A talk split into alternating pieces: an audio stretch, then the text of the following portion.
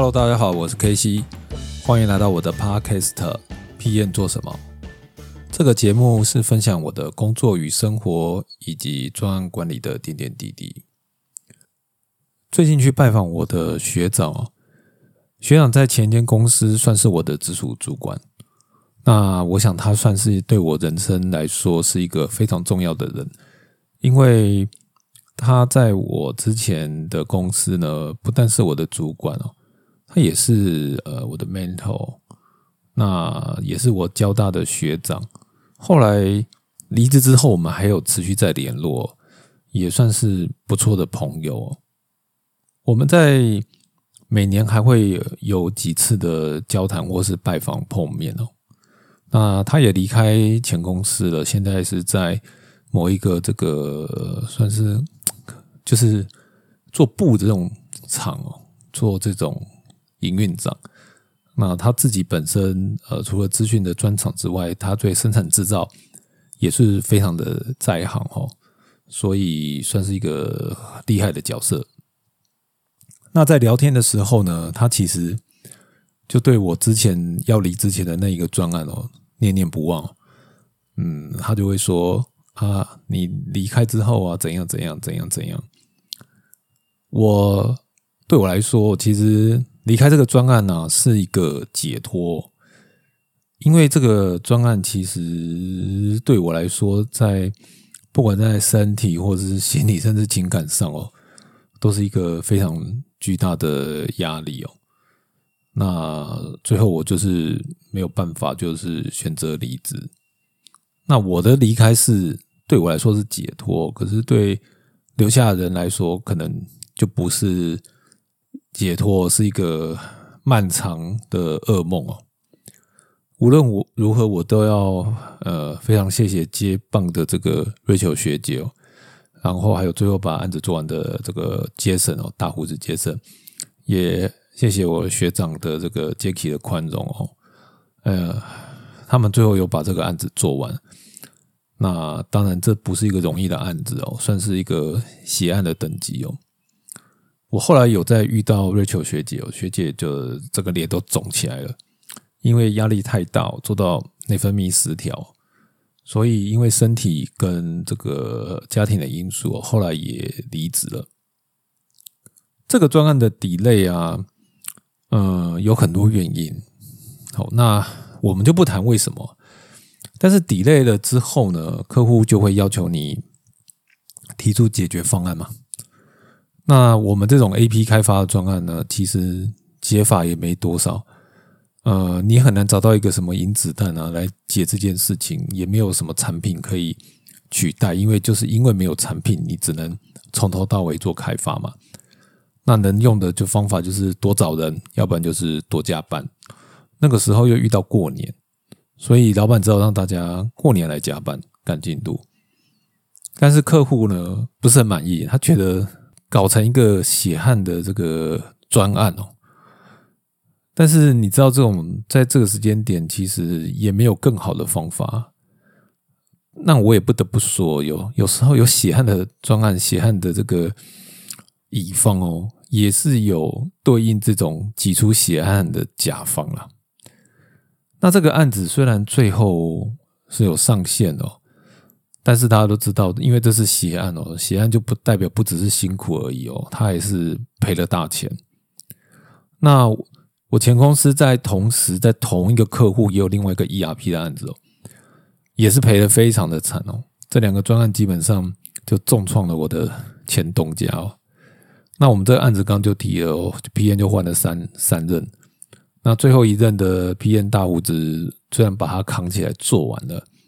但是上线完之后 也也是离职了，他也没有留下来，也没有去甲方。那他后来去了红海，那在红海的郑州就是 building，所以呃，能够在红海在这个大陆自己 building 的人，我相信这个实力跟能力哦，也是非常的强哦。所以他真的不是这随便一个 PM 就能够扛得起来的。那自从这个案子之后，大概这个我前东家大概也不太敢再接这种很巨大的 AP 专案哦，因为大家都怕，而且其实做这些案子元气大伤。只有乙方 suffer 吗？其实也不是哦，甲方也也有受到伤害哦。当然，上线时间 delay，这个马上影响到他们原来预计的这个相关的时程，所以所有的工作都受影响。一堆主管呢被 demo 哦，那甲方的这种员工跟我们这种乙方不一样哦，因为呃，乙方公司的员工就就就就就是就是逐水草而居哦，有工作就做，然后也没什么职等职级，反正大家就是呃，就是去不同的服专案啊，不同的公司嘛。但是甲方可能在他自己的公司有一个比较长期的 career。但是，一旦被 demo，等于在这个 career 上被画了一个叉，哦那未来就整个就会受到影响。那主要的负责人也都离职，所以对对整个这个案子最后其实是一个两败俱伤的状况哦，没有人能全身而退哦。这个案子在签约的当下，有人会想到会变成这个样子吗？我们如果做回到当初这个时间点哦，我记得，呃，我们送出的价格被这个客户呢杀了一个很大的幅度哦，可能有二十到三十趴哦。那这是一个比预期低很多的数字哦。那业务副总拿着这个数字就问交付团队说：“哎，这时候主管是我们老板哦，就是他说这个客户就只有这个预算。”你要不要接，他都尊重哦。但是在那个时间点哈，公司也没有其他的专案。如果不接受这个数字呢，有一票人可能都没有案子做，那公司可能会裁人，可能会缩编哦。那但是接了呢，可能就是要赔钱做。在那时间点，我们当然觉得这个不得已要赔钱做，但是贴钱做专案是小事哦。如果大家知道做这个专案做到最后是这种倾家荡产哦，就是人员大量流失哦，公司整个受重创这种恐怖的结局的话，可能就不是只会考虑到赔不赔钱的问题。这种专案有办法先 find out 出来，或者是想办法降低风险呢。嗯，很多时候我们拿到这个专案的。之后啊，做评估哦，会会加 buffer。那外商可能都会给，就是要求你依据专案的风险哦，去抓一定比例的 risk reserve。比如说啊，这个案子一千万，他觉得这案子风险极高，所以他就说，那我要抓三十帕的 buffer，就是你 P 已经做好 buffer，那公司再帮你抓一次 buffer。那有时候会叫 contingency cost，但是这种。这种成本虽然已经抓出来了，它没有用完就会滚进 margin，哦，但是不用白不用嘛，大部分都把它用掉啊。只是我要说的是，这些 buffer 呢，只能救你的皮肉伤哦，就是说赔钱赔一点点钱，那这个 risk reserve 呢可以挡一下。哎，但是如果说他今天是一个伤筋动骨的重创哦，就一箭穿心哦，这根本就救不了。就像我现在刚讲那个专一样，这个我我这个你说这个少估二十到三十嘛哈，那但是这个成本绝对是两倍到三倍哈。就算是他没有被一被被砍成那么惨，他也是赔钱。那还有一种方法就是说，那那我外包出去啊，就是说我找更便宜的厂商来做。那现在有很多像那台湾有那个四大巨头是专门接政府专案、公家机关专案的，这种就是在做这样的事嘛。他就是去接了一个超级大的专案，然后把它切，就是一包一层、两层、三层，最后包包包包切到最后剩人力，或甚至直接找人力公司。但是这个案子其实非常的紧哦，呃，你也很难在短时间找到人。就算是我觉得找得到人呢，恐怕也是同样的结局，因为你不可能。贴钱去找外包厂商，对不对？所以你要贴钱的，那就自己亏嘛，也不一定有厂商承受得住哦。那还有一种想法就是说，好，没关系，我就当投资，我现在把它吞了，我就做了，赔钱赔完之后呢，我未来透过维运的方式来做。但是你不知道后续就是透过维运这个钱能不能收得回来，甚至后续有没有专案，你也不知道。那很多人会说这个头过身就过，我我我觉得我做专案也常常被人家也有很多经典名言哦，这句我是印象最深的。那个时候，呃，不是这个案子，也是算是一个血案哦。这个案子呢，就是也是客户就会说要谈需求啊，谈了需求之后呢，我们就说这个很困难，怎么样怎么样？他他就跟我们讲说，这个需求当然很难哦，但是你只要呢谈完之后，后面开发就很容易，这头过身就过。但是这个根本就过不去哦，这个就难产的，大家都会就在那个需求那面就就被整得很惨哦，所以这这专案真的真的大家，我我建议各个 PM 真的不要想有投过身就过这件事情，这其实就代表着风险的前期风险极高，你都不一定能够走到后面。好，那你也不能加 buffer 没有用，包出去也没有用，你也没有办法就是先去扛这个损失之后再补回。那我是不是就不要接？不接也许不是坏事哦，因为这就是一个选择比努力重要的好案例哦。对你想想看，你你选对了，你你可能就是嗯，最坏就裁人吧。哦，那裁人虽然 suffer 呢，但是你你赔出去的这个资遣费呢，搞不好远低于你花钱做完，好要就是花钱把这案子做完了的损失还要低很多。而且像我们这种公司，最重要的是人力资产哦。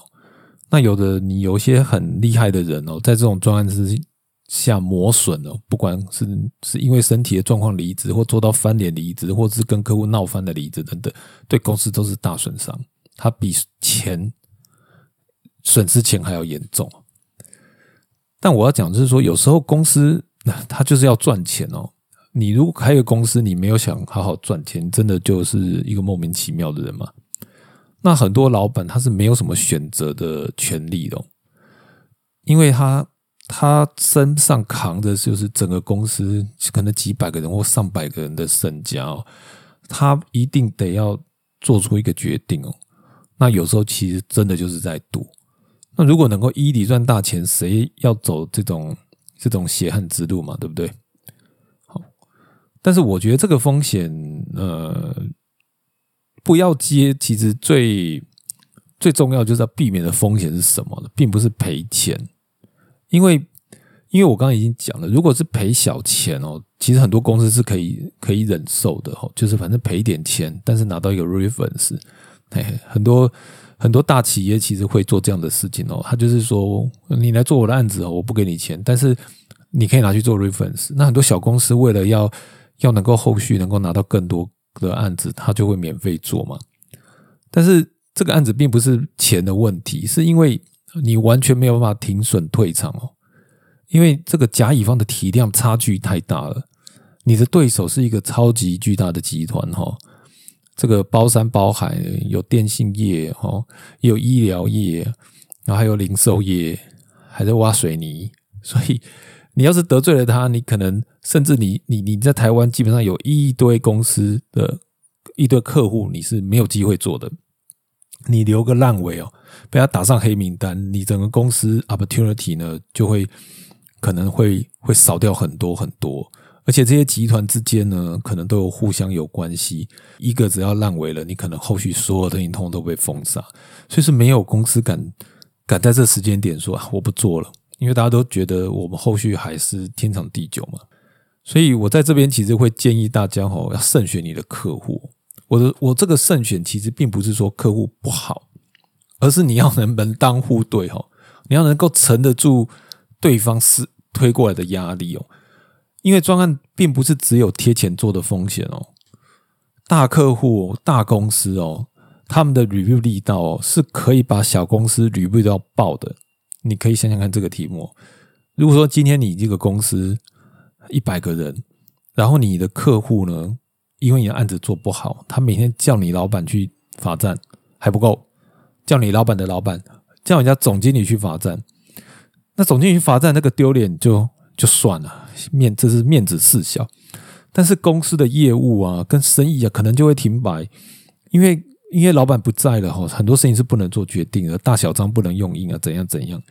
那这不是一个单一案例哦，我也有遇过另外一个做 POS 的厂商哦，也是很赚钱，EPS 很高，哦但是他们就是有一天不知道为什么，就是反正就是接了一个两百万的案子嘛，嘿，也是大公司的案子哦。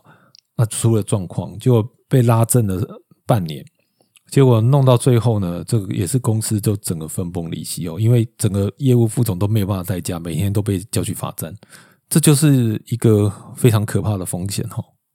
所以我要讲的是说，这样的公司不对等，其实是是要小心的。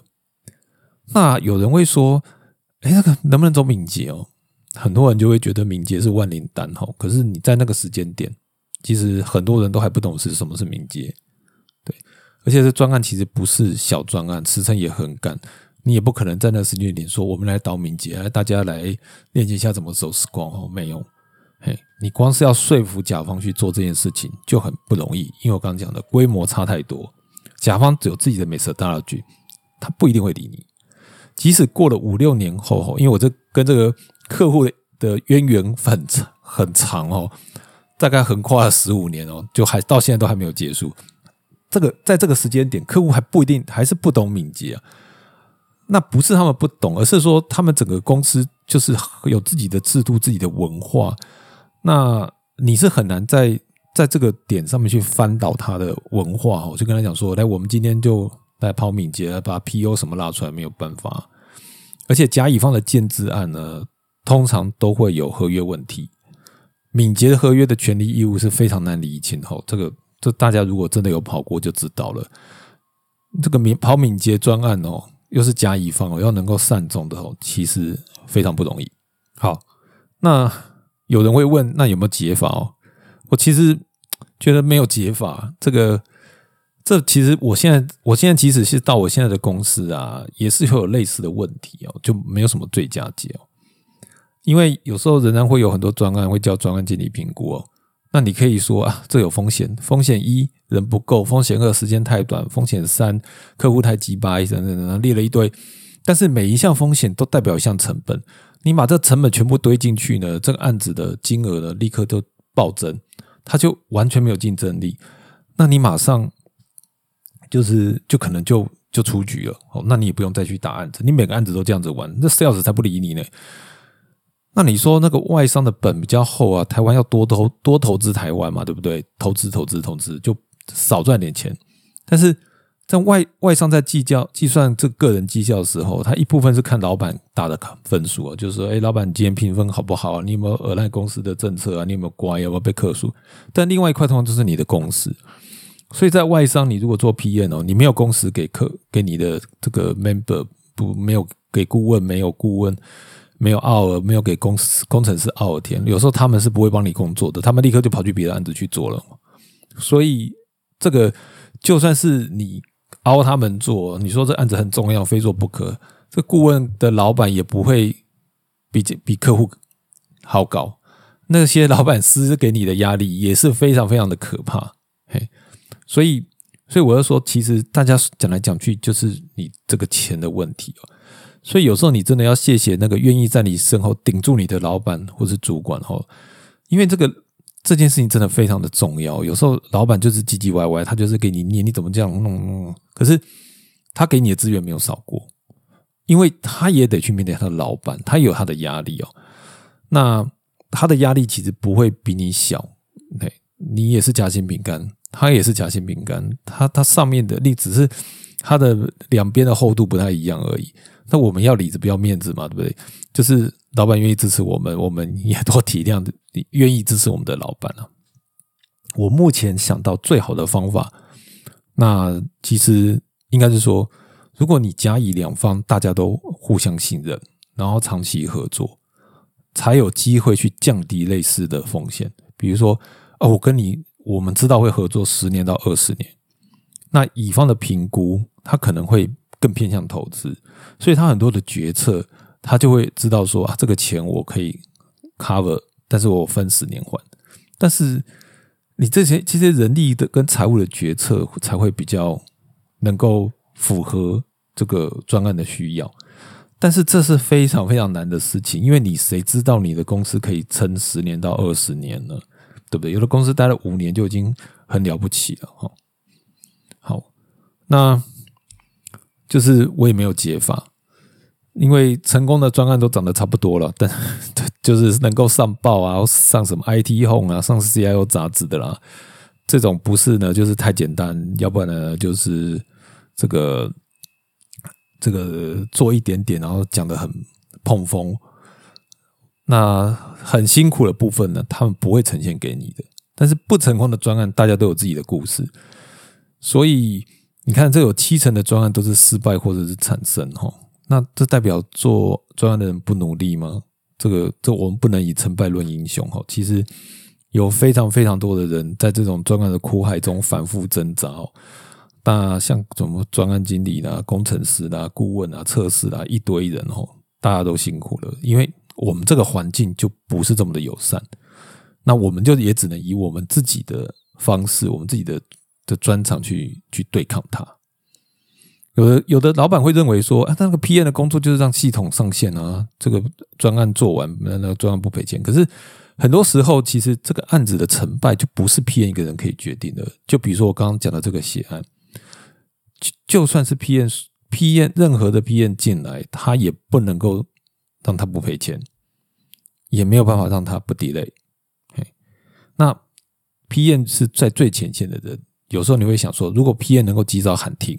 也许公司不会损失的这么惨，但是很多时候就是没有这个也许或这个假如，因为任何的主管他要要他断尾哦都是非常难的，因为大家就是能当老板的人一定是看前面看得很真相，那些损失的都是沉没成本，大家都不会去不会去看他的，但是都希望能够，反正我已经损失了，我就能多做一点东西出来。只是你你看这股票有时候就是这样子嘛。哎，你你不知道会到底真正的损失会沉下去的成本有多少？另外一个我也想要提的是我自己的观察哦，我觉得这种 A P 开发的专案哦，嗯，有一个萎缩的趋势哦。呃，倒不是说都没有，而是它这种大型 A P 专案其实在逐渐减少哈。现在只要有个专案能够破千万，大概就很了不起喽。呃，我想有几个原因，其实风险。是一个问题。那大型的客户哦，更愿意去走 in house 的自主开发，不管是他们是找找人或用自我人力哦。为什么？因为因为照我刚刚讲了，这种外包风险其实是两面刃。哎，我的前东家也不是那种小型规模的软体开发公司哦，他在台湾在鼎盛时期也是可以跟这种外商叫板的这种。这种大公司，这种本土的比较大的公司哦，所以在这种状况之下，他都不一定能够做得成。那何况是这种一般的公司呢？一般的规模比较小的公司呢？即使你去找 IBM 啊，或者是 HP 啊这种大型的公司哦，他们的价钱呢，就可能是几倍起跳哈，因为他们他们对风险的评估可能会更更完整，甚至会更谨慎一点。那大公司不会愿意出这样子的钱，所以最后他们就决定自己开发。还有一个是除了钱以外的事情，我觉得有时候钱虽然很重要，但是并不是最重要的哦。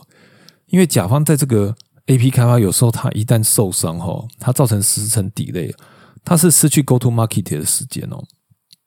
这个时间哦，甚至比你这个钱还要重要。啊，我举例来说，有的公司很早做 payment 哦。但是你想想看，这个你在那边磨磨磨磨磨磨到 Apple Pay 出来之后，所有的 payment 立刻全部都死，对不对？现在谁你你现在台湾的几个支付，Line Pay 啦、Apple Pay 啦、Android Pay 啦，什么接口啦，大概就这些，其他都是很小很小的。那这些这些人这些这几家这个几个巨头出来之前，你如果没有上市，你基本上你也不用再玩了，对不对？这就是甲方要扛的风险哦。那乙方。如果说持续在走这种低价承包啊，我觉得就是非常非常的危险，而且对整个 IT 产业来说也不会是好事哦。如果回到过去呢，嗯嗯，理智上哦，再让我最后去决定，我当然我觉得我会说 no 哦，因为留着青山在，不怕没柴烧嘛。但是从另外一个方面来讲哦，嗯，我相信有点血气的哦，仍然会。心里会想要挑战 yes 啦，因为毕竟大家总是想要知道自己的极极限在哪里嘛？哈，大家总是说，哎，这我可以试试看。但是，但是我我觉得这个这个这个挑战，这个仍然会需要有一定的呃风险啊。就是大家在遇到类似的题目呢，可以再想想看。那今天的分享就到这里了。哈，如果你有任何的想法，或是 comment 啊，或是你有更可怕的险案要分享给我们的话，可以到我的 FB 或者是到 Podcast 的留言哦。那也欢迎你订阅、分享跟五分好评哦！大家的参与会是我持续分享的动力。谢谢大家，我们下次见喽，拜拜。